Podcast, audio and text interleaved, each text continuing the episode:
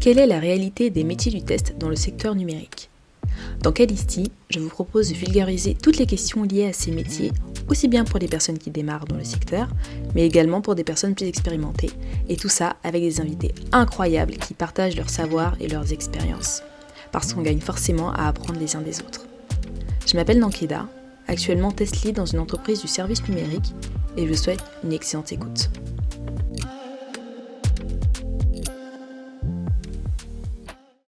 Salut Maïlisa, comment ça va? Hello, ben moi ça va très très très bien.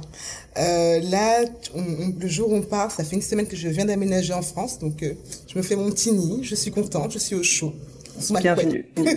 bienvenue, bienvenue dans ce froid glacial. On enregistre la semaine où il fait euh, des températures négatives là, donc je pense que ouais, ça doit te faire un petit un petit choc, mais tu vas être bien, t'inquiète pas. Alors, Elisa, je suis contente de t'avoir dans le, dans le podcast. Euh, je suis tombée sur toi donc sur euh, Threads, la dernière application euh, de Meta. et j'ai eu envie de t'interviewer parce que tu fais des choses passionnantes. alors, tu es à l'origine experte en mathématiques appliquées, data scientist et développeuse, formée notamment à l'école des mines. Euh, très vite, tu t'es intéressé à l'entrepreneuriat et tu as créé plusieurs entreprises, dont Codist AI. Ça se dit comme ça? Exactement. Ok. Donc il y a un système qui permet euh, aux développeurs de générer de la documentation automatiquement grâce à l'intelligence artificielle. Tu as fait plein d'autres choses, mais je vais te laisser en parler. Voilà pour ta présentation. Alors, j'ai lu quelque part que t'aimais pas du tout le développement. Pourtant, ça t'a pas empêché de créer une start-up autour du développement, ce qui est hyper paradoxal. Ça s'appelle le syndrome de Stockholm.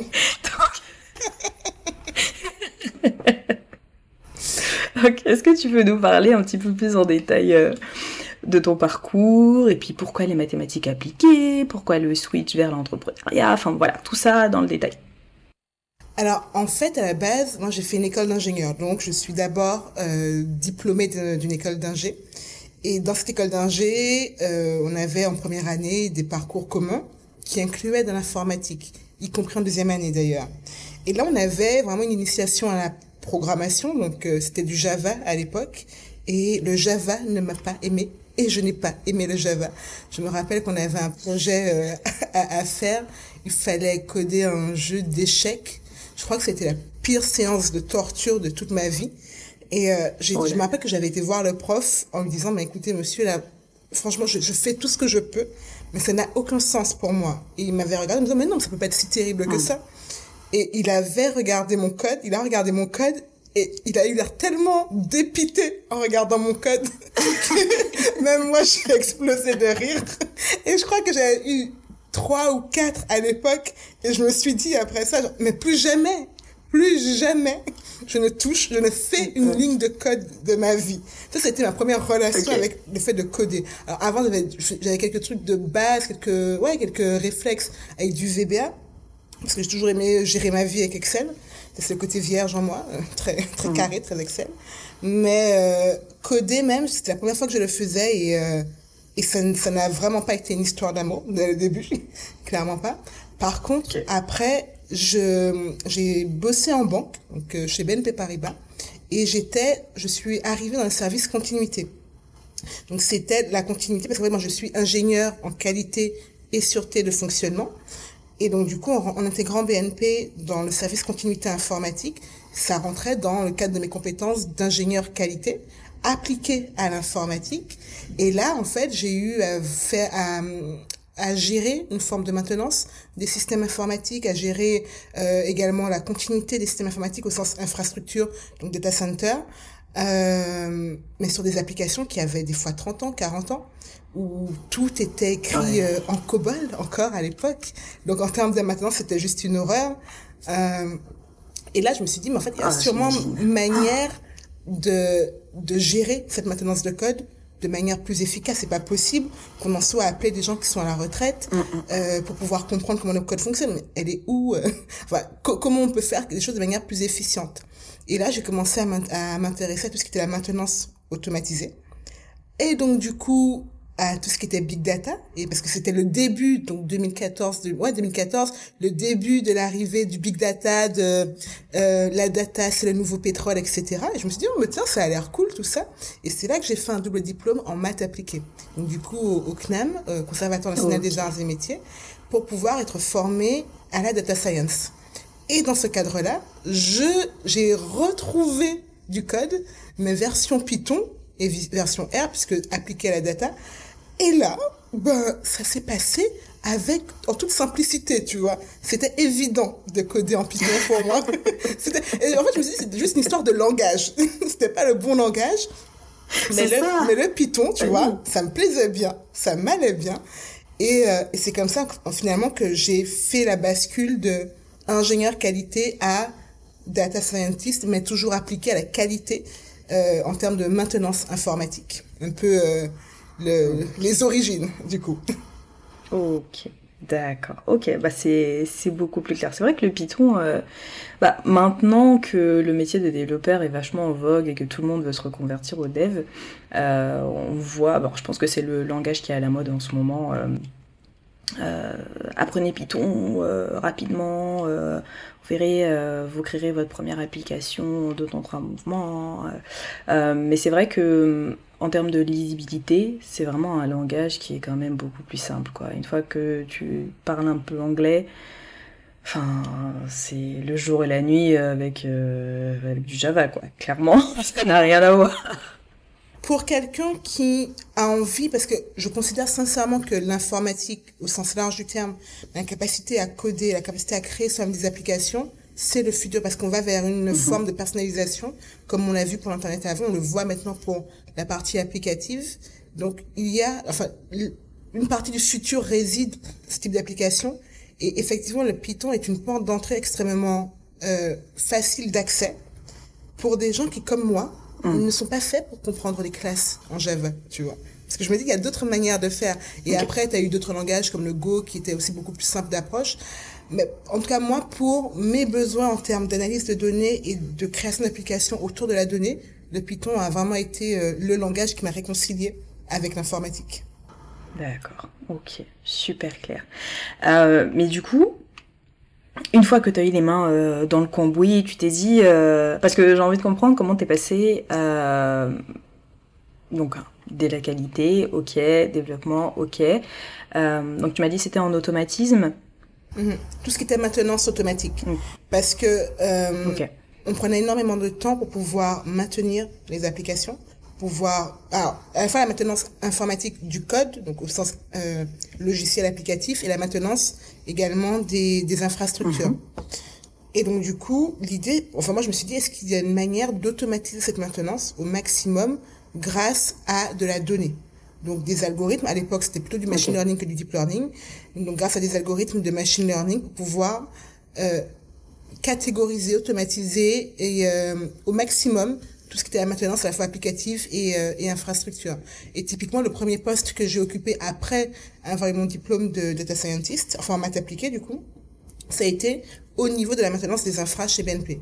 Donc là, c'était euh, typiquement on avait mis des capteurs sur l'ensemble des euh, des infrastructures des data centers pour pouvoir suivre, monitorer en temps réel euh, leur fonctionnement. Et euh, donc j'ai mis en place des algorithmes d'alerting pour pouvoir détecter tout ce qui était euh, bah, comportement inhabituel, potentiellement détecter des pannes, détecter des, des routes causes, donc la cause profonde des pannes, et pouvoir résoudre des pannes plus rapidement. Parce qu'en fait, étant donné le, la taille et l'envergure du système informatique, quand il y avait un problème, on avait beaucoup de mal à investiguer pour identifier l'origine de la panne. Ça pouvait prendre des heures, voire des jours. Parce que pour une banque, enfin la première banque française, c'est quand même ballot, tu vois, quand tu as une application qui est down et tu peux pas expliquer pourquoi en fait à tes clients ou même euh, aux professionnels. Et donc l'idée c'était de réduire le temps d'investigation des, des pannes. Et tu vois, avec euh, les premières applications purement data et purement machine learning, bah, on réduisait quasiment de 40% le temps de détection des pannes et de remontée des pannes, tu vois. Et l'idée c'était vraiment, toujours, moi je suis toujours dans l'optique de, enfin, je suis quelqu'un qui est profondément fainéant. Donc si je peux faire mon travail beaucoup plus vite, beaucoup plus efficacement, je le ferai. Et c'était comment est-ce qu'on peut réduire le temps de, pour pouvoir faire ce qu'on a à faire en fait au niveau des équipes de, Mm. de qualité et de maintenance. Et donc ça a été ça. Et après j'ai évolué vers d'autres vers d'autres sujets, mais ça ça a été vraiment le, la- le tout premier poste que j'occupais, c'était la maintenance automatique de tout ce qui était infrastructure informatique. Ok, d'accord. Ah, c'est super intéressant. Super intéressant. Ok. Mais euh, d'accord. Mais du coup, comment t'es passé de là Maintenant, je comprends un petit peu mieux. À euh, ok, bah en fait, euh, je vais créer une boîte euh, qui va se charger de toute la documentation. Alors là, c'était Parce que là, t'es dans un métier différent, quoi. Ah, c'était beaucoup, beaucoup de hasard. Parce qu'en fait, à la base, j'avais envie de changer d'air. Donc, j'ai démissionné. Ouais. Dernier poste que j'avais, qui était la Société Générale. Toujours euh, dans l'automatisation, pardon, des Toujours tâches grâce... Oui, toujours en banque. J'étais très, très banque, très argent dès le départ. C'était pas voulu. C'était pas voulu, mais bon, c'était un appel qui venait du fond du cœur, tu vois. Euh, donc j'ai démissionné et j'ai signé pour travailler en banque, mais à Singapour. Donc du coup, j'étais sur le point de déménager et euh, j'ai été contactée par un incubateur qui s'appelle Entrepreneur First. Donc c'est un incubateur euh, londonien qui s'était lancé peut-être deux ans, trois ans auparavant et qui voulait s'installer à Paris, donc s'étendre à Paris à l'époque à Station F qui venait d'ouvrir. Et ils me- ils m'ont appelé en me disant, ben, on va monter la première cohorte d'entrepreneurs first à Paris et on pense que ton profil pourrait fitter avec euh, ben, les gens qu'on recherche pour pouvoir constituer la cohorte. Le principe d'entrepreneur first, c'est, en gros, ils sont convaincus qu'il y a plein d'idées ultra intéressantes. Juste, les gens n'ont pas forcément l'écosystème pour pouvoir se lancer, pour pouvoir euh, entreprendre. Donc, Entrepreneur First leur fournit cet écosystème. Donc, tu viens, seul, sans idée, que tu es déjà ou non entrepris, et pendant trois mois, ils t'accompagnent à entreprendre tout en te payant. Alors moi, qui ai toujours rêvé d'entreprendre, parce que le- toutes les soirées que je faisais avec mes potes, c'était « Ouais, mais un jour, je vais monter telle boîte, mais un jour, je vais faire tel truc. Enfin, on refaisait le monde à coups de « et si, et si ». Et là, j'ai j'ai des gens qui m'appellent pour me dire « Ouais, mais, mais Elisa, est-ce que ça te dit d'entreprendre ?» Et en plus, on te paye pour. Je dis, bah ouais, les gars. Du coup, j'ai laissé tomber le poste Mais à Singapour. génial. Ouais. J'ai laissé tomber le poste à Singapour et je suis, euh, j'ai intégré l'incubateur d'Entrepreneur First. Et là, l'aventure a commencé. Donc, j'ai découvert la facette des entrepreneurs euh, version start-up à Paris, ce qui est génial. C'est-à-dire que ça va tellement vite et tellement loin, enfin, t'as tellement d'inspiration que tu ne peux que grandir. Et donc, du coup, j'ai été en mesure de grandir très, très, très vite et ça a été, euh, ça a été génial. Alors, ça s'est pas passé comme sur des roulettes du tout. Parce qu'en fait, quand tu rejoins Entrepreneur First, tu les rejoins pour un batch, donc une session de trois mois. Euh, Donc moi, je les ai rejoints pour la toute première session euh, en 2018 de mémoire ou 2017. Et, euh, et en fait, je m'étais associée sur enfin un truc qui n'avait rien à voir avec la qualité en informatique, mais avec la qualité des soins. J'ai toujours aimé la qualité, tu vois. Donc là, c'était le machine learning appliqué à la qualité des soins. Donc comment réduire les erreurs médicamenteuses grâce à l'intelligence artificielle. Euh, donc l'idée, c'était de pouvoir automatiser la lecture d'une prescription d'un côté, automatiser la lecture d'un dossier médical d'un patient de notre côté et voir si jamais une, une prescription pouvait mettre en danger le patient parce qu'il y a des contre-indications médicamenteuses. Ce qui arrive même régulièrement souvent. Parce que quand tu n'as pas un pharmacien pour relire une prescription, ça peut arriver. Euh, et donc, du coup, on a commencé à monter cette boîte-là avec euh, le partenaire que j'avais à l'époque. Et pour pouvoir se développer, euh, il nous fallait un, un terrain euh, où il y avait énormément de dossiers médicaux informatisés et qui avait une législation relativement souple sur l'accès aux données médicales. Donc, on a été au Kenya pour pouvoir développer l'entreprise. Et là-bas, on a rencontré des hôpitaux, on a commencé à bosser avec eux, mais de point de vue humain, ça n'a pas du tout fité. Donc, euh, au bout du premier batch, donc au bout de, de, de trois mois à peu près, on a travaillé ensemble. Bon, on, on s'est séparés. Donc, euh, finalement, ma première euh, tentative Ah, avec. Entrepreneur First n'a pas du tout marché. Mais j'étais tellement à fond, j'ai tellement tout donné que, en fait, Entrepreneur Ça déjà débloqué un truc en fait. mais j'étais en, train de- mais que je- j'étais en train de me dire, pardon, mais qu'est-ce que je vais faire de ma vie? Parce que là, je sens que c'est euh, l'entrepreneuriat qui m'appelle, mais genre, j'ai l'impression d'avoir encore tellement à apprendre. Comment je vais faire Et en fait, quand Ouais. Entrepreneur Face nous ont dit, bon ben, non, en fait, ça, on va pas aller plus loin avec vous. Dans la foulée, ils m'ont rappelé, ouais, ben, mais Elisa, en fait, on a vraiment aimé ton énergie. Tu veux pas revenir? Oui, oui, oui, oui, je veux revenir. Du coup, j'ai fait une deuxième session. Et, euh, et c'est là que j'ai rencontré mon cofondateur, donc Shubadip, euh, qui lui est, c'est un, c'est un amoureux et un génie du code, vraiment. C'est-à-dire que il a une connaissance du code qui descend jusqu'à l'infrastructure pour te dire à quel point il comprend sur quelle brique systémique, sur quelle brique d'infrastructure va tourner un code, comment optimiser le code, etc. Donc, il a une vraie culture du code. Et moi, j'avais cette approche métier de la qualité, la maintenance. Et quand on s'est rencontrés, franchement, on s'est vu, parce qu'en fait, quand tu rentres dans l'entrepreneuriat, phase, tu ne connais pas les gens qui sont dans la même promo que toi. Donc, tu vas, tu vas parler avec eux au fur et à mesure, autour de café, tout ça.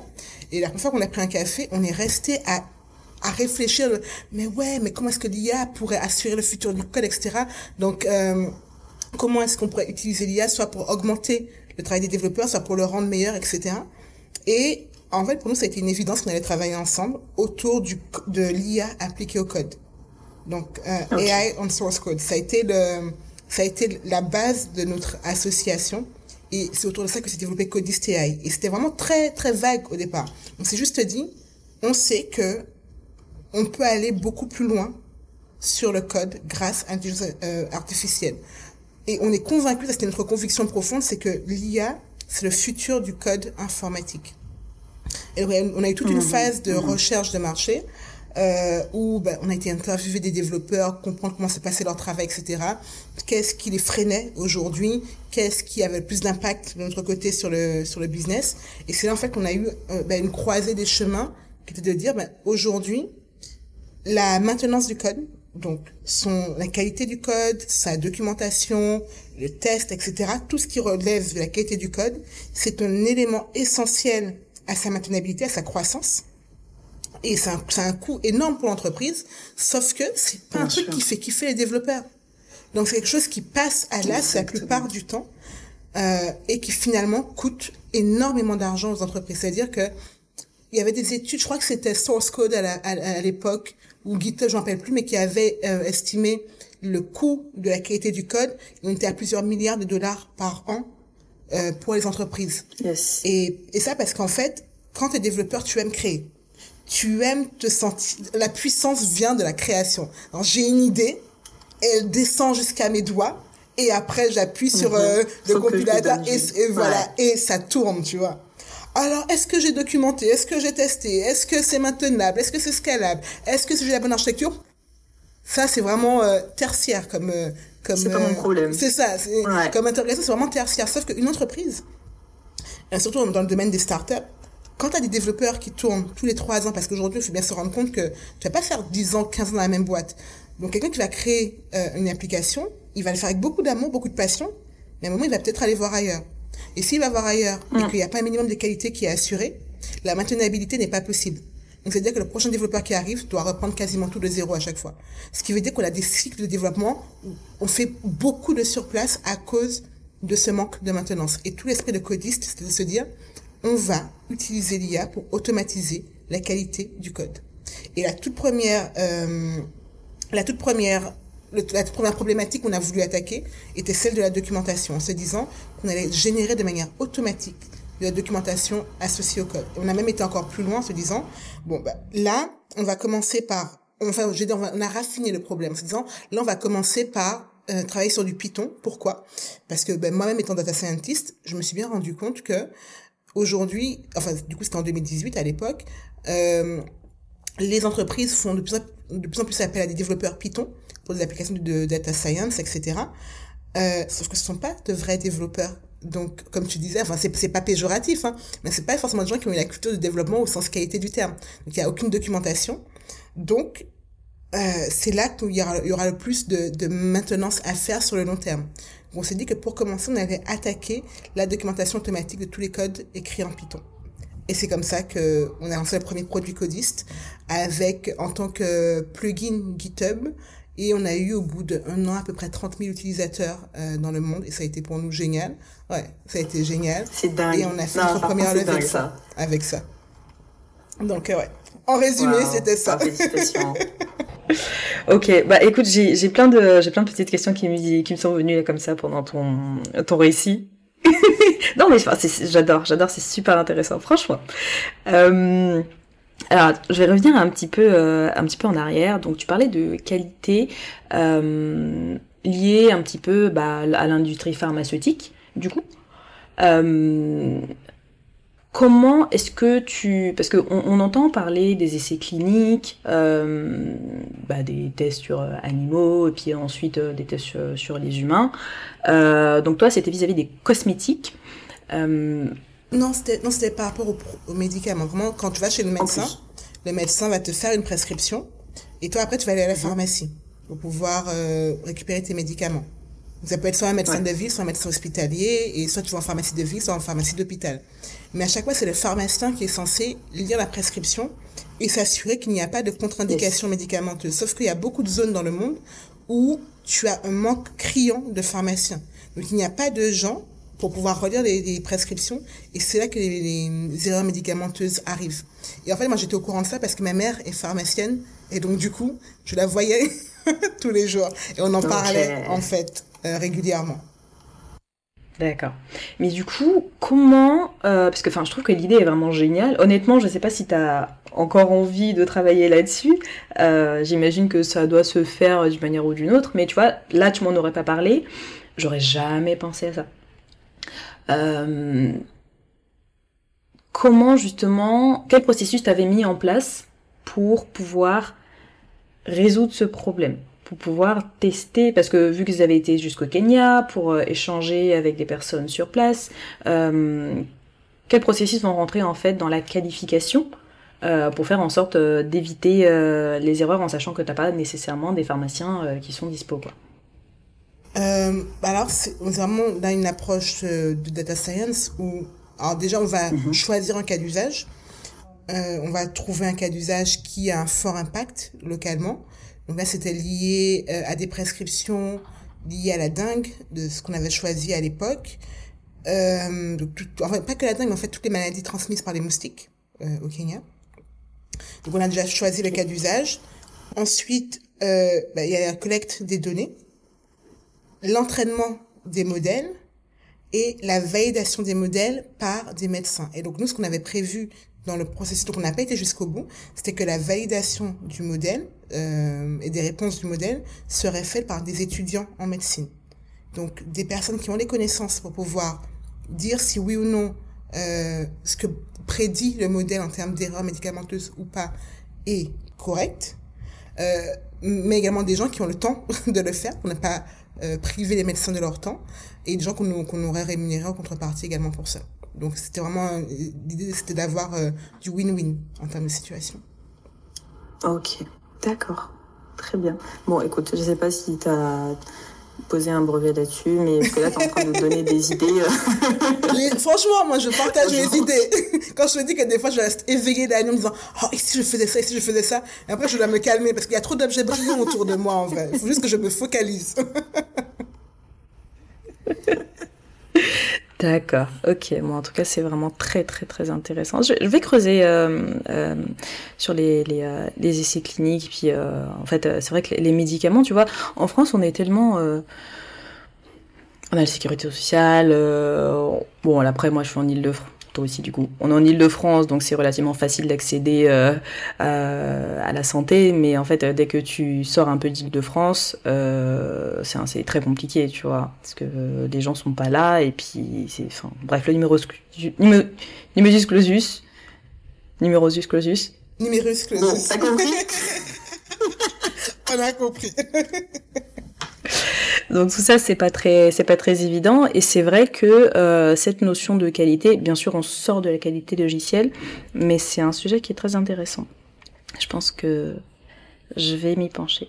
Merci. Merci. En tout cas. En fait, en fait moi, c'est vraiment la qualité qui me fait kiffer, mais dans, dans tous Ouais. les aspects de ma vie. Et, euh, et des fois, je sais que je peux être extrêmement agaçante pour certains de mes proches parce que je pense à l'aune de la qualité et de l'efficience. Donc, suis la meuf qui va te dire, non, mais ça, tu vois ce que tu fais là, ton process, même pour des trucs débiles, genre cuisiner, tu vois, avec mon petit frère. Non, mais ton process, tu peux l'optimiser. Là, tu cuisines pas de manière optimale, tu vois. Ça, c'est moi. je vois de la qualité partout. Ça s'appelle la déformation professionnelle. Écoute, tu peux pas grand-chose, c'est comme ça. Mais moi, moi j'aime bien. C'est juste que des fois, ça peut être un petit peu agaçant pour les gens autour de moi. Mais effectivement, il y a de la qualité partout. Donc là, j'ai fait le choix professionnellement de l'appliquer au monde de l'informatique parce que je suis convaincue, là c'est vraiment une conviction forte, c'est que le futur se ira dans cette direction. Et moi, j'ai comme principe de me dire que je veux toujours me garder un maximum d'options ouvertes. Donc, je ferai, d'un point de vue professionnel, toujours des choix qui me permettent de, bah, de pouvoir me réorienter, choisir après, rebondir, enfin, qui m'ouvriront le maximum de portes à long terme. Et l'informatique, enfin, le fait d'avoir fait un double diplôme en maths appliquées, donc d'être devenu data scientist, pour moi, très clairement, ce choix a, a tenu toutes ses promesses jusqu'à présent, puisque mhm, j'ai pu mhm, évoluer mhm. professionnellement, j'ai pu me lancer dans l'entrepreneuriat, j'ai pu passer à mon compte par la suite, et à chaque fois que je prends une décision professionnelle, c'est vraiment dans, dans le but de comment est-ce que je vais maximiser mes opportunités dans le futur. Eh ben, t'as bien raison. T'as bien raison et euh, franchement, euh, on devrait tous penser à, faire ça. Après, c'est vrai que c'est pas simple parce que le, le, système de formation, en tout cas en France, est très euh, généraliste jusqu'à un certain stade et ensuite on nous demande de nous spécialiser, mais bon c'est compliqué, tu vois. Et la difficulté qu'on a, c'est que quand on reste dans un secteur qui est un peu trop généraliste, on se retrouve avec ce syndrome de en fait, je sais pas quoi faire. Parce que quand je sors de mon bac plus 5, les outils que je maîtrise vraiment, bah, ça va être la suite Office, euh, ça doit être, euh, tu vois, des, des, trucs basiques, ce que j'ai appris en stage éventuellement. Mais si on n'a pas été dans une, un truc professionnalisant, qu'on est resté dans la partie euh, généraliste, c'est compliqué. Et puis après, il faut trouver, euh, trouver sa voie, quoi. Mais, euh, mais je comprends, en tout cas, ta manière de voir les choses, parce que clairement, faut toucher à tout, en fait. ça va tellement vite, surtout dans l'IT, tu peux pas te permettre de te reposer sur tes acquis, parce que sinon, ton employabilité, elle vole en éclat, quoi. Ben moi, par exemple, par rapport à ce que tu viens de dire, euh, je me rends compte que c'est l'entrepreneuriat qui a été finalement le déclencheur pour casser ce plafond de verre et me permettre de sortir de ma spécialisation. Parce que justement enfin tu m'as fait la remarque euh, tout à l'heure mhm. euh, que de la banque et ben ouais c'est-à-dire que j'ai commencé chez BNP et donc du coup après j'ai démissionné de BNP j'ai été en, en, entreprise de conseil. Ils m'ont remis en banque alors que je voulais aller en conseil pour voir d'autres choses. Donc du coup le fait d'avoir commencé par la banque j'avais été labellisée catégorisée banque, tu vois. Moi, je me disais, mais non, moi, je veux voir autre chose.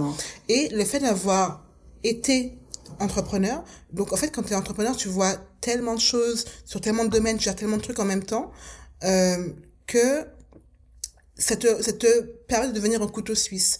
Et ça m'a donné la possibilité de me rebrander et donc de recréer le label que je voulais, qui m'arrangeait euh, à l'époque. Et donc, du coup, c'est ça que j'ai pris le titre de mm, mm, mm. Data Product Manager.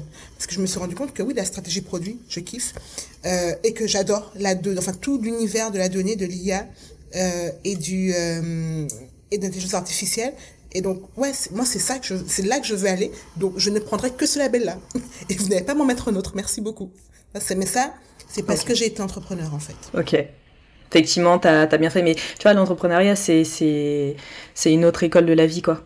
Je dis ça sans être entrepreneur, mais tu vois, le podcast, j'ai l'impression que c'est de l'entrepreneuriat, euh, parce que ça te, ça te pousse en fait à, à faire des choses, à réfléchir par, par toi-même et pas à être, pas juste à appliquer en fait ce que ton employeur te dit d'appliquer. Tu vois, tu prends les décisions toi-même, tu, tu organises ton toi-même, euh, et puis surtout tes clients, faut que tu ailles les chercher l'entrepreneuriat, je veux pas dire que c'est quelque chose qui est tout rose tout le temps.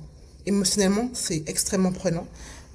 Tu peux douter de toi très régulièrement. Tu peux remettre en question ta vie tout entière très régulièrement. C'est vraiment des montagnes russes. Donc c'est hmm. pas, c'est pas non plus un truc glamour. Et pour moi, c'est important de le signaler. Euh, parce que, ouais, Codis, ça a été quelque chose de très positif très longtemps. Euh, on a fait une première levée de fonds. Mais lorsqu'il s'agit de faire la deuxième levée de fonds, là, on s'est totalement cassé les dents je sais que sur cette partie-là, moi, j'ai dépensé énormément d'énergie et que ça m'a, ça m'a mine de rien euh, mis un sacré coup au moral. J'ai pris du temps à m'en remettre. Donc oui, enfin, je suis du genre à essayer de trouver le cadeau de toutes mes expériences. Donc oui, avec le recul, je peux te dire, bah ouais, j'ai grandi de telle manière, euh, je suis reconnaissante pour ça, ça, ça. Euh, mais quand tu es dedans, ça peut être très compliqué. Ça, c'est important de le signaler quand même. Ok. Ok, ok. Bah, de toute façon, tout le monde ne peut pas être, euh, ne peut pas être entrepreneur. Mais après, tu as décidé de récidiver, donc. Euh... Syndrome de Stockholm, je te l'ai dit. C'est mon mal. Ok, bon, allez, on le recentre un petit peu. Euh, donc alors, sur ce que tu disais euh, tout à l'heure, euh, si je voulais te demander quand vous avez décidé de créer euh, donc Codiste avec ton avec ton associé, euh, c'était en quelle année? C'était en 2018. En 2018. Donc vous aviez déjà un temps d'avance. C'est-à-dire qu'en 2018, on avait comme objectif de créer une IA générative pour le code, pour pouvoir aboutir à du code conversationnel ou à terme en tant qu'utilisateur, tu viens, tu dis, ce que je veux, c'est créer telle application. Genre, je veux créer une application pour prédire le temps. Et que, automatiquement, on puisse générer le code te permettant d'atteindre ton objectif fonctionnel. Ça, c'était l'objectif final de Codiste qu'on a eu en 2018. À l'époque, il n'y avait que deux mhm. entreprises qu'on a repérées dans le monde qui travaillaient sur le domaine. L'une d'entre elles était une boîte française. L'autre, c'était Microsoft. Et Microsoft, à l'époque, publiait quelques papiers sur le sujet, euh, papiers de recherche sur le l'IA appliqué au code, donc euh, tout ce qui était génération automatique de code informatique. Et euh, il y avait des benchmarks en termes de performance des modèles dans le domaine. Donc nous, ça a été notre mhm. notre ligne de conduite. Et au bout de six mois, quand je dis que j'étais avec un, un génie, c'était vraiment un génie. Au bout de six mois, on avait réussi à dépasser les performances de, du benchmark de Microsoft. Et on s'est dit, ouais, on tient quelque chose en fait. Waouh. Waouh, waouh. Hein. c'est une star pour moi. Encore en contact avec lui, euh, bah oui. oui. Ouais, ouais, oui. Alors oui, on a arrêté l'entreprise, mais, mais bien sûr, bien sûr. Parce qu'en fait, alors, il y a différentes raisons pour lesquelles une entreprise peut euh, exploser en plein vol. La première raison, c'est les raisons humaines. Ça, ça m'est déjà arrivé. Mais clairement, avec Choubadip, c'était pour des raisons financières. Et donc, quand, le, hmm. quand du côté humain ça va, ça, ça lit, mais vraiment euh, à fond. Et toi, là, qu'on voit tout ce que on est en mesure de faire avec l'IA générative, avec des IA génératives telles que ChatGPT, puisque c'est la plus connue aujourd'hui, on se dit, bah ouais, on avait bien senti, mais juste on était un petit peu trop tôt et un petit peu sans argent. Donc c'est compliqué d'avancer. Mhm, mhm. Mais, euh, mais, mais oui, donc on, on, est toujours en contact, on se dit, bon, c'est dommage, c'était pas, c'était pas le, c'était pas pour nous, pas, pas à ce moment-là en tout cas. Non. Peut-être euh, peut-être pour plus tard, si vous avez euh, l'énergie, le temps, les fonds. On ne sait jamais. Ok. Euh, alors, du coup, si, je reviens un petit peu sur la partie euh, donc qualité euh, pure et dure, vous avez créé une solution qui permet d'automatiser la documentation. alors, est-ce que à un moment donné, vous vous êtes dit peut-être qu'on remplace un petit peu une partie du travail, donc que les développeurs sont censés faire, mais surtout que les testeurs automaticiens font. Est-ce que vous avez pensé à l'impact que ça pourrait avoir euh, pour des euh, testeurs automaticiens? Ou alors vous, vous êtes vraiment focus sur les développeurs, parce que c'est eux que vous avez interviewés. Euh, et voilà. alors on avait un vrai focus sur les développeurs, parce qu'on a, on a très peu interviewé de, de, de testeurs, qu'on a fait l'étude de marché. Ça, c'est intéressant. Pardon, désolé, je te coupe, mais parce que, en fait, vous êtes parti sur un truc pour faire de la qualité, au final, mais vous en avez pas du tout parlé avec des spécialistes de la qualité. Ouais, effectivement. Parce ah, fait, du coup. Oui, et enfin, moi, je suis pas, je suis pas testeur, donc je n'ai pas encore toutes les notions de, de, qualité de code. Mm. Mais en fait, euh, le, les premiers, en termes de, alors, de go-to-market, donc de stratégie d'attaque du marché, on s'est dit qu'on allait commencer par les startups et les entreprises de conseil euh, qui vendent des, qui vendent entre guillemets le développeur en, en marque blanche. Euh, et en fait, en parlant avec eux, c'est des structures qui recrutaient énormément de développeurs, mais pas de, de personnes de la qualité. Donc du coup, on a parlé à leurs employés. Et effectivement, il n'y avait pas de personnes de qualité dans, dans, parmi leurs employés. Et maintenant qu'on en discute, je me rends compte effectivement qu'on a très peu interviewé de, bah, de testeurs, de, personnes en charge de la qualité. Donc parce qu'on était très focus sur la documentation et toute la, tout ce qui était en dehors de la documentation, donc tests euh, fonctionnels, même quand tu parles de documentation sur Confluence et tout, ça ne rentrait pas dans le premier scope de, de codiste. Ok. Ah, t'as mis le doigt sur quelque chose. Eh bah, écoute, si c'était à hmm. refaire, est-ce que tu prendrais autrement Maintenant que je t'ai parlé, bah oui. bah oui. Là, t'as mis le doigt sur. Mmh. pas obligé de dire oui. Hein, Non, mais il y a une zone d'ombre. Non, mais parce que là, c'est une discussion et, euh, et c'est cool de, de, réfléchir, tu vois, de faire le post-mortem. Euh, et oui, non, c'est une zone d'ombre qu'on n'avait pas couverte à l'époque. Ok. Ok, ok. Après, c'est vrai que euh, on, on s'y intéresse. Enfin, la, la qualité, c'est vraiment. Tu t'y intéresses quand tu as déjà un pied dedans, en fait. Donc, euh, oui. C'était avant tout ce qui était GitHub Action et tout ça. Donc, il y avait pas mal d'outils de qualité de code qui étaient intégrés à GitHub au moment des push de code, comme Codota, etc. Codassi aussi. Et la plupart des gens qu'on voyait avaient intégré ces outils. Et c'était les lead devs qui mhm. étaient en charge de la qualité. Parce qu'en fait, ça, ça, ça m'en au fur et à mesure.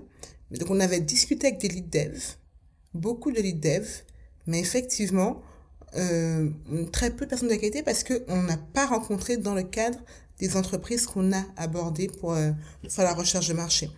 Euh, est-ce que et en fait en discutant avec toi je me dis bah oui est-ce que ça aurait pu être intéressant d'avoir ce regard complémentaire de plutôt que juste d'avoir comment est-ce que vous faites aujourd'hui et comment quels sont vos process actuels et comment est-ce qu'on peut les automatiser c'est quel serait le process idéal et comment est-ce qu'on peut l'automatiser pour vous?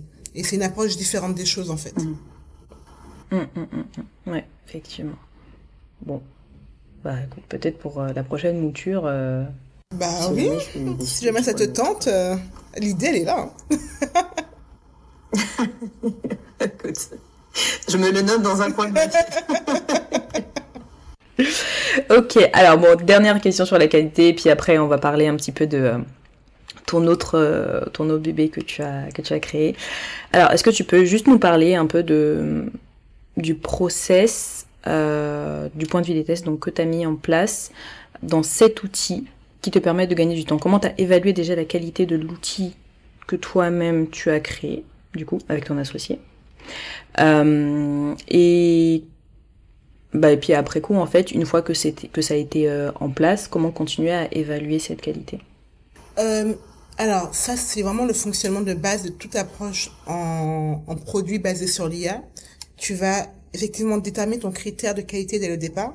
Donc, nous, c'était un indicateur qu'on appelle le Blue Score qui permet d'évaluer la pertinence d'un texte rédigé en langage parlé, donc euh, français, anglais, anglais en l'occurrence. Euh, donc, on a mhm. élaboré l'algorithme sur la base de, de, de données qu'on a traité, nettoyé. Donc, il y avait toute la partie pré-processing des données en amont. L'algorithme a été développé, enfin, du coup, Shuba a, développé l'algorithme. Euh, on l'a testé pour pouvoir l'affiner.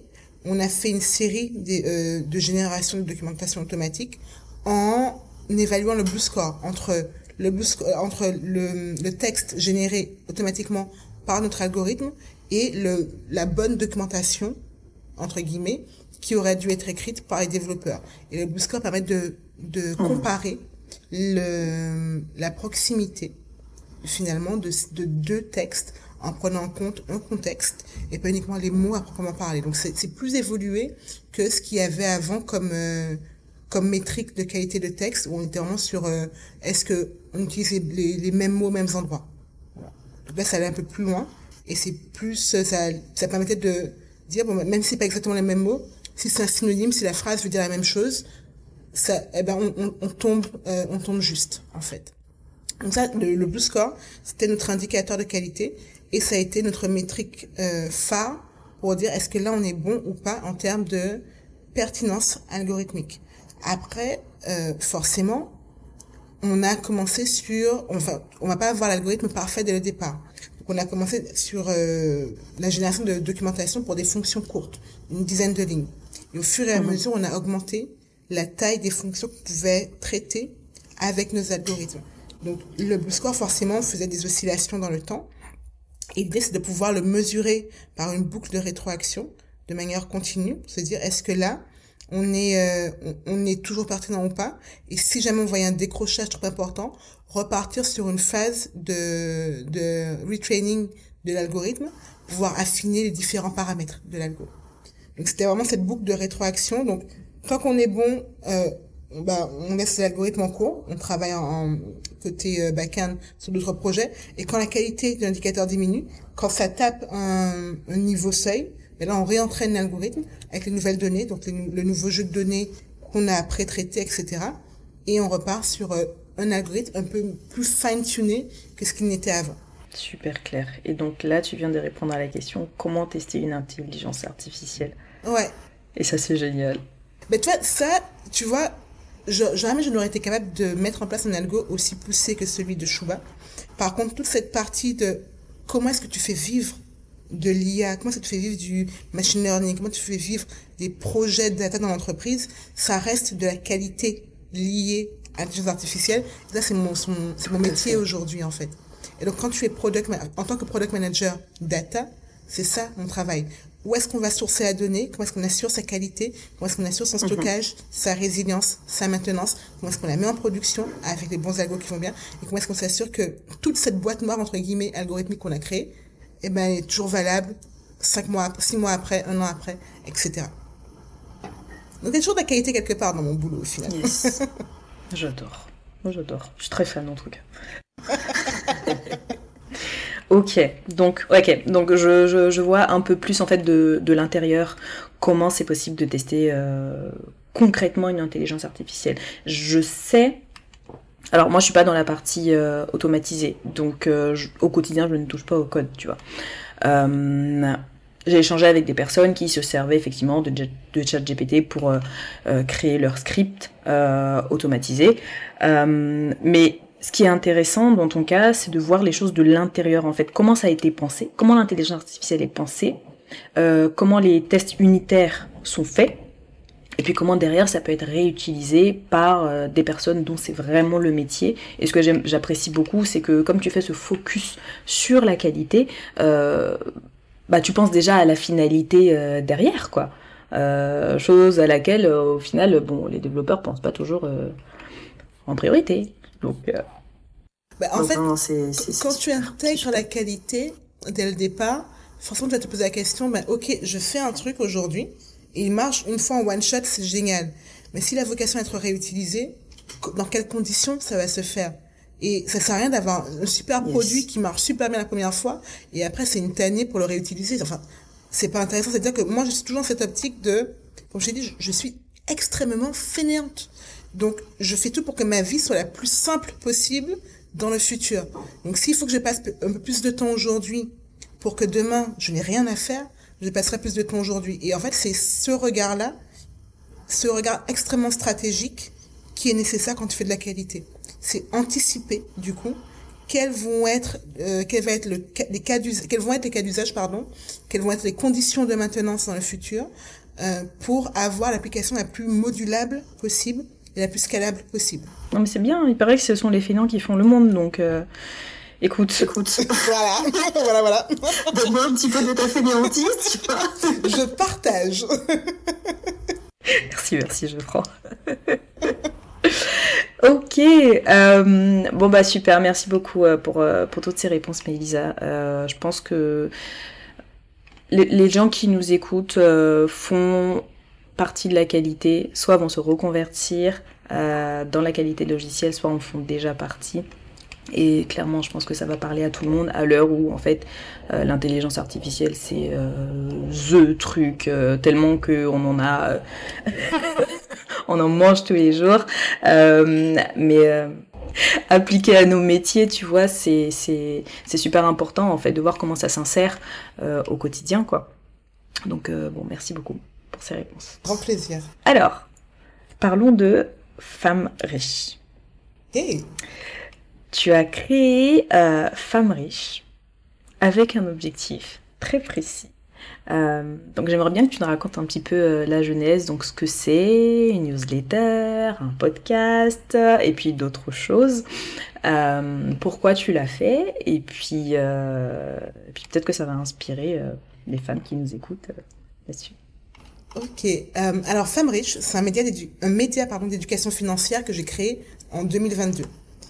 c'est avant tout une newsletter que j'envoie tous les vendredis, dans laquelle je partage ou mon expérience des sujets liés à l'argent au sens large, ça peut être l'argent euh, au quotidien, euh, dans sa gestion, au sein du couple, seul, etc., avec ses enfants, euh, sur les investissements immobiliers, euh, boursiers, crypto, etc., sur des, euh, des pièges qu'on peut rencontrer, notamment en tant que femme, euh, sur la négociation de salaire, sur euh, euh, les héritages, etc., etc. Donc c'est vraiment éduquer et redonner le pouvoir aux femmes sur leur argent. Et ce média, je l'ai créé parce que euh, parce que deux raisons en fait. La première, c'est que quand j'ai commencé à travailler, donc vraiment au tout début, euh, j'avais 21 ans à l'époque, je sortais d'école d'ingé et on m'avait toujours expliqué que Mhm. On, allait, on, on devait s'accomplir ou on pouvait s'accomplir par le travail et qu'avec le travail on allait euh, trouver une espèce de de joie profonde, d'épanouissement profond. Et alors, j'adorais mon travail, hein, là n'est pas la question. Mais l'épanouissement qu'on m'avait promis, la béatitude intérieure qu'on m'avait promis n'était pas là. Et je me suis dit, Hum, non. C'était pas ça. Je- voilà. C'était le début des problèmes surtout. Voilà, on, on m'avait, on m'avait promis tellement de choses. Et quand j'ai commencé à travailler, je me suis dit, mais non, en fait, je sens, vraiment, et vraiment, c'était, j'arrivais pas mettre les mots dessus au départ parce que j'étais, je n'avais aucune éducation financière. Mais je sentais au fond de moi que c'est pas ce qu'il me fallait, euh, et que c'est pas comme ça que je voulais vivre ma vie. Alors, où je voulais aller, ce que je voulais faire, je savais pas encore, mais j'avais bien conscience d'une chose, c'est que pour avoir le choix, et je t'ai dit tout à l'heure que je fais toujours des, je prends toujours des décisions qui vont maximiser mes choix dans le futur. Et je me suis rendu compte que pour avoir le maximum de choix dans le futur, il me fallait une forme de liberté financière. Donc là, j'ai commencé à m'interroger, à m'intéresser, pardon, à la liberté financière. Donc, comment avoir une source de revenus autre que mon salaire qui me permettrait de pouvoir quitter, si je le souhaitais, mon job. Euh, et c'est là que je suis tombée dans la marmite de l'immobilier. Donc, euh, en fait, j'étais encore en période d'essai. Je me suis dit, mais dès que je signe mon CDI, j'achète. J'ai signé mon CDI en janvier, j'ai acheté en février. Voilà, 2014, c'était plié. je n'ai pas perdu de temps. Ah ouais, rapide. La période d'essai a été validée. Non, non, non. J'ai signé le CDI en septembre. La période d'essai a été fait- euh, euh, validée en janvier. Et ouais, j'ai signé en février. Alors, je, comme je disais, je n'avais aucune culture financière. Donc, j'y ai été à l'instinct. J'ai fait plein de feuilles de calcul Excel dans tous les sens pour essayer de prédire, prévoir, etc. Je me suis quand même bourré sur certains trucs, mais c'est pas grave. Parce qu'en fait, je m'étais lancée et je me suis rendu compte à la fois du, de la confiance que ça générait de se lancer. Me suis rendu compte, bah ouais, en fait, j'ai peut-être fait une connerie, mais je peux rattraper. Il y a rien qui soit, euh, qui soit euh, figé dans le marbre. Euh, et surtout, je me suis dit, mais ouais, je, je fais un pas concret vers cette liberté que je veux atteindre, vers cette indépendance que je veux atteindre. Sachant qu'à l'époque, je m'étais dit, bon, ben, pour mes 35 ans, j'ai atteint mon indépendance financière. C'est-à-dire que pour mes 35 ans, j'arrive à me générer, à l'époque, je m'étais dit 2000 euros, j'arrive à me générer 2000 euros par mois. Je ne sais pas encore comment, mais j'aurai mes 2000 euros par mois qui me permettent de vivre, enfin, de pouvoir dire, si je le souhaite, je me barre et je vais réfléchir à ma vie au sens profond de la vie euh, sur une île euh, déserte quelque part. Ça, c'est, je me suis dit, je veux pouvoir le faire. Et donc j'ai commencé à investir à ces moments-là. Après, euh, je me suis intéressée de plus en plus. J'ai embarqué mes parents dans l'aventure, mes pauvres parents qui n'avaient rien demandé à personne. Comme j'étais au max de ma capacité d'endettement, mais du coup, je dit, ben, ce serait cool monte une SCI, tout ça. Euh, donc, on investisse ensemble. Donc, c'est ce qu'on a fait. On a investi aussi euh, ensemble. Donc, j'ai j'ai investi de mon côté en immobilier en bourse, avec mes parents en immobilier. Euh, et après, j'ai arrêté quand je me suis lancée dans l'entrepreneuriat parce que l'immobilier et l'entrepreneuriat, c'était pas compatible euh, pour moi parce que clairement j'avais arrêté de me verser un salaire, donc aller voir une banque pour pouvoir emprunter, ça n'a pas été possible. Euh, mais je me suis dit, enfin, j'avais fait la paix avec ça en me disant, bah, l'entrepreneuriat c'est une forme de liberté et c'est aussi ce que je recherche. Par contre, là où l'entrepreneuriat a été donc codiste a été euh, une grosse claque pour moi, c'est que j'avais mis mes mains, euh, j'avais mis pardon mon destin, j'avais mis mes ambitions entre les mains d'autres personnes que moi. Parce que Codis, c'était une entreprise qui se basait énormément sur la recherche et du développement. Et pour financer la recherche et le développement, il faut lever des fonds. Et on avait levé des fonds une première fois, mais on n'a pas réussi à lever une deuxième fois. Malgré les 30 000 utilisateurs, malgré les benchmarks qu'on avait exposés, malgré tout ça. Et là, je me suis rendu compte que je n'avais pas, moi, en tant que personne, les moyens de mes ambitions. Et que je devais me reposer sur le bon vouloir de tierces personnes pour m'accorder ou non les moyens d'aller jusqu'au bout de mes rêves. Et pour moi, je t'assure, ça a été euh, une vraie frustration et c'était presque intolérable. Et je me suis dit, mais imagine un monde où n'importe quelle femme peut poursuivre ses rêves sans que l'argent ne soit une contrainte, peut courir si elle le souhaite derrière ses ambitions sans que l'argent ne soit une contrainte, peut si elle le souhaite, arrêter de travailler, passer du temps avec sa famille, c'est aussi totalement valable. Mais, mais imagine un monde où l'argent n'est plus un frein aux ambitions des femmes. Et c'est pour ça que j'ai créé Femmes Riches, en fait. Je me disais, le monde a besoin, profondément besoin de femmes riches. Et donc, c'est là que le média est né, avec une newsletter au départ, comme je vous en ai parlé tout à l'heure. Après, j'ai d'autres médias à côté, comme Instagram, comme le podcast. C'est vraiment la newsletter dans laquelle je, dans laquelle je distribue un maximum de valeur, totalement gratuitement. Euh, et à côté, j'ai également des accompagnements que je fais, mais c'est vraiment euh, on the side parce que bah, j'ai quand même un boulot à côté, donc je ne fais pas que ça. Mais je mhm. suis vraiment convaincue que, enfin, il faut qu'on prenne conscience du pouvoir financier qui réside entre nos mains, qu'on sache comment l'utiliser, euh, parce que et c'est pas c'est pas du tout culpabilisant parce que la culture financière des femmes est, est toute neuve en fait dans le contexte français. Euh, bah, les femmes ont eu le droit d'avoir un, compte bancaire à leur nom qu'il y a à peine 60 ans. Euh, elles ont eu le droit d'investir en bourse qu'il y a à mm. peine 55, 7 ans. Donc c'est toi, c'est tout récent. Euh, t'as même pas une génération, deux générations qui sont passées. Donc t'as pas encore le temps d'avoir eu cette culture qui passe comme ça de génération en génération. Non, c'est tout nouveau. Et quand tu en, enfin quand j'en parle avec mes parents, enfin même père ou mère, hein, c'est pas quelque chose auquel ils sont inculturés. Du coup, c'est moi qui leur apporte des informations. Et quand je parle à d'autres femmes, c'est le cas pour beaucoup d'entre elles. Il n'y a pas eu ce, ce, ce moment où on va s'asseoir, on va parler d'argent, on va parler de stratégie financière. Alors, on va partager des recettes de famille, on va partager des trucs et astuces pour tel et tel truc, hum, hum, hum, mais pas autour de l'argent. Donc, pour moi, il est nécessaire, il est essentiel, il est crucial qu'on ait ce moment où, ou qu'on ait ces endroits où on se rende compte de ce que c'est que le pouvoir financier, du, fait qu'on a un pouvoir financier et de comment on peut l'exercer en fait aujourd'hui. Voilà. Yes. Ah, alors là, écoute, tu prêches une, une convaincue. Euh, j'ai eu il y a, je pense, euh, trois ans, j'ai une espèce d'épiphanie en me disant mais en fait euh, je sais absolument rien du, de l'argent, je ne sais pas comment ça fonctionne, je ne sais pas comment ça marche et pourtant euh, j'ai fait un bac ES donc euh, l'économie j'en ai fait un, petit peu, tu vois, euh, comment fonctionne l'économie en général mais en fait l'argent du quotidien, tu vois, on sait pas on ne sait pas du tout et, et, effectivement en tant que femme on nous encourage euh, à performer dans d'autres choses mais les finances personnelles euh, déjà on nous l'enseigne pas tout court que ce soit fille que ce soit garçon mais les femmes encore moins parce que c'est euh, ça bouge, mais on est encore dans une société où, euh, bah, en fait, euh, c'est l'homme qui est le chef de famille, c'est lui qui doit mettre la famille en sécurité, qui doit, voilà, pouvoir aux, besoins de, l'ensemble du foyer. Mais euh, ouais, donc j'ai eu une espèce de, truc comme ça où j'ai commencé à écouter bah, des podcasts à fond, tu vois, sur les finances personnelles. Bah, je pense que tu dois connaître Rend l'argent ou euh, Histoire d'argent, tu vois, ce sont des podcasts, voilà, donc qui, qui parlent justement de notre rapport à l'argent, comment ça fonctionne, et puis en fait, euh, juste la notion de, de, budget, comment gérer ses finances au quotidien.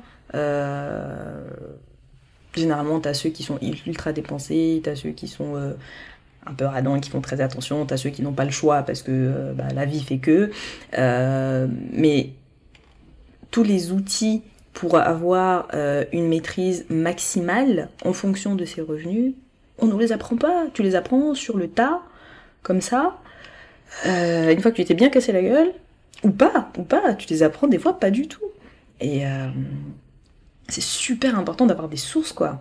Ouais, mais une étude qui est sortie aux États-Unis et qui a étudié le wording, donc la manière dont le contenu euh, éducatif financier était rédigé pour les femmes, quand il était à destination des femmes, versus quand il était à destination euh, des, des hommes. Et quand il était à destination des femmes, on s'est rendu compte mhm. que c'était énormément de contenu associé euh, à la gestion du budget, ne pas dépenser, économiser. Donc réduire son style de vie en mode, bah, les femmes sont avant tout dépensières. Ce qui te met déjà dans un état d'esprit bien particulier quand on te parle toujours de faire attention à tes économies, faire attention à tes dépenses, euh, panier percé, etc. Tu es déjà euh, dans un mindset bien précis. Versus ce contenu produit à destination des hommes, où on parlait de pouvoir financier, où on parlait d'investissement, où on parlait d'enrichissement, où on parlait d'aller négocier, chercher plus, rentabilité. Donc quelque chose de beaucoup plus proactif. Donc même le contenu, et là je parle de contenu euh, institutionnel, donc euh, produit par des banques, des assurances, etc. Même ce contenu-là est déjà genré. Et donc quand toi, tu arrives en mode toute naïve, je vais me renseigner, donc tu vas voir ta banque, tu vas voir des institutions classiques, il y a déjà un biais en fait. Et les gars, je veux pas juste économiser. Enfin, c'est cool d'économiser, bien sûr, c'est important. C'est cool d'épargner. Mais si je veux me construire une vie riche, si je veux vivre la vie de mes rêves, il faut que j'aille beaucoup plus loin qu'épargner. Il faut que je sois en mesure de me constituer un matrimoine à la hauteur de mes ambitions. Et comment je fais ça en fait? Et c'est là que réside le pouvoir financier. C'est là qu'il y a quelque chose à faire aujourd'hui. Ah, c'est intéressant, tu as utilisé le mot matrimoine. oui, voilà. On a marre de patrimoine. Ah, je... Écoute, c'est la première fois que je l'entends. Patrimoine, ça vient de, du latin pater, pater qui veut dire bien père. sûr. Non, les gars, non, on est des femmes. On veut notre truc à nous. Uh-huh, uh-huh. donc, donc voilà. Ok, ok. D'accord. Ok, donc femme riche. Bah écoute, c'est super. Que tu une, euh, une source comme ça d'informations. Euh, vraiment, j'encourage les gens. Je pense que c'est pas fait uniquement pour les femmes, pour euh, n'importe quelle personne qui a besoin d'en apprendre sur euh, les finances personnelles et la gestion de l'argent en général, je pense peut se tourner vers ta newsletter. Euh, pour avoir des infos, des tips comme ça, c'est important. C'est important. C'est le genre de source dont on a besoin. On peut la retrouver. Alors la newsletter sur Substack, donc c'est Femmes riches. Euh, et sur Instagram, Instagram c'est femme au pluriel, point riche au pluriel, point m. Donc femme-riche.m. Femme.riche.m, pardon. Ok. Je mettrai le lien dans la description. Top, merci. Ok, bon, Naïdina, on a fait le tour. Ça fait déjà une heure qu'on parle. Le temps passe vite. bah oui, bah oui, le temps passe vite en bonne compagnie, écoute. la qualité, ça donne envie de parler pendant des heures. exactement, exactement. Euh, est-ce que tu as une question pour moi? Euh, ben alors, plutôt sur ton, ton métier en tant que, je dirais, qualiticienne, au sens large du terme, comment tu te mhm. vois évoluer dans le futur Et comment est-ce que tu vois le métier de la qualité évoluer dans l'informatique? C'est une grosse question parce que euh, moi-même je ne suis pas sûre de la branche que j'ai envie de prendre. Là en ce moment, je suis vachement focus sur les sujets d'accessibilité numérique euh, parce que parce que ça m'intéresse, parce que je trouve qu'on n'en fait pas suffisamment assez, qu'il faut des gens qui soient formés là-dedans. Euh, puis c'est aussi un marché qui est porteur euh, parce que la législation évolue. mais là, c'est ce que je te dis aujourd'hui, mais peut-être que dans trois ans, ce sera complètement autre chose. S'il y a une chose dont je me suis rendu compte en effectuant ma reconversion, c'est qu'en fait, j'avais une faculté d'adaptation qui était plutôt pas mal. Donc, dès qu'il y a un sujet qui m'intéresse, si ça m'intéresse suffisamment, je vais faire en sorte que on puisse aller, tu vois, un peu, un peu à fond là-dedans, en tout cas pendant un, moment. Donc, euh, l'évolution de la qualité en elle-même, écoute, euh, j'en parlais avec un, un, autre invité euh, en fin d'année dernière. Je pense qu'il va y avoir une scission, tu vois, entre les gens qui ont réellement une appétence produit, qui se passionne pour le produit qu'il teste et ça fera de très bons, euh, de très bons testeurs fonctionnels et puis je pense que ça a toujours été comme ça et ça va continuer à l'être. Euh, mais dans le même temps, il faudra aussi qu'il y ait des personnes qui soient de plus en plus techniques parce que si on a des outils comme l'intelligence artificielle qui peuvent faire les choses les plus, les plus standards et les plus avancées, euh, bah, il va bien falloir des gens euh, en face qui fassent le poids. Pas pour euh, ne pas se faire remplacer par l'IA, mais pouvoir utiliser ces outils pour pouvoir aller euh, un niveau encore plus haut. Mais ça, tu vois, tu l'appliques à la qualité, comme tu l'appliques euh, au développement, comme tu l'appliques au marketing, comme tu l'appliques à l'infoprenariat. Voilà, à partir du moment où on peut utiliser une intelligence artificielle dans, le, dans le métier en question, les possibilités sont infinies, quoi. Donc le temps nous le dira, mais j'ai hâte de voir ce que ça donnera dans ne serait-ce que deux ans parce que comme ça va très très vite, euh, ce, sont des métiers qui vont, qui vont bouger vraiment. Euh, enfin, ça, ça a déjà commencé à bouger, mais je suis curieuse de voir ce que ça donnera dans, dans deux ans. Quoi. Effectivement, c'est, enfin, je suis entièrement d'accord avec toi avec le fait que l'IA ne va pas, enfin, l'IA va remplacer, remplacer pardon, certains métiers, mais il faudra toujours des gens pour pouvoir gérer cette IA. Donc ça va simplement déplacer la compétence. Et effectivement, peut-être qu'on aura peut-être moins de, de, qualité au sens euh, logiciel ou applicatif, mais tu aura de la qualité côté IA. Donc ça va simplement déplacer la compétence et déplacer les problématiques. Donc euh, ouais, hâte de voir ça aussi. Voilà, bon, j'espère que ça a répondu à ta question. Merci. ok, bon, Eva, écoute, c'est la fin. Euh, merci beaucoup pour, euh, pour ce moment de qualité, euh, très sympa, pour notre échange, d'avoir pris le temps de partager ton expérience avec nous. Et puis j'espère que mes auditeurs apprécieront. T'es la première invitée de l'année, donc si tu as envie de leur adresser quelque chose. très très très bonne année, une année de qualité comme tu viens de dire, j'aime beaucoup ce, ce jeu de mots. De la clarté, par rapport aux évolutions techniques qui arrivent, de manière à toujours être euh, mhm. en mesure de surfer sur la vague. Ok, très bien. Bah écoutez, j'espère que, chers auditeurs, chères auditrices, euh, ce ne sera pas tombé dans l'oreille de sourd. Voilà. Merci beaucoup de m'avoir reçu. Merci à toi. Si cet épisode vous a plu, vous me feriez super plaisir en envoyant à une, deux ou trois personnes intéressées par le sujet. Le bouche à oreille est la meilleure manière de faire connaître un podcast, surtout si le contenu vous apporte de la valeur. N'hésitez pas à me suivre sur les réseaux sociaux, à vous abonner au podcast pour être au courant de la mise en ligne du dernier épisode. On se retrouve dans 15 jours et d'ici là, portez-vous bien.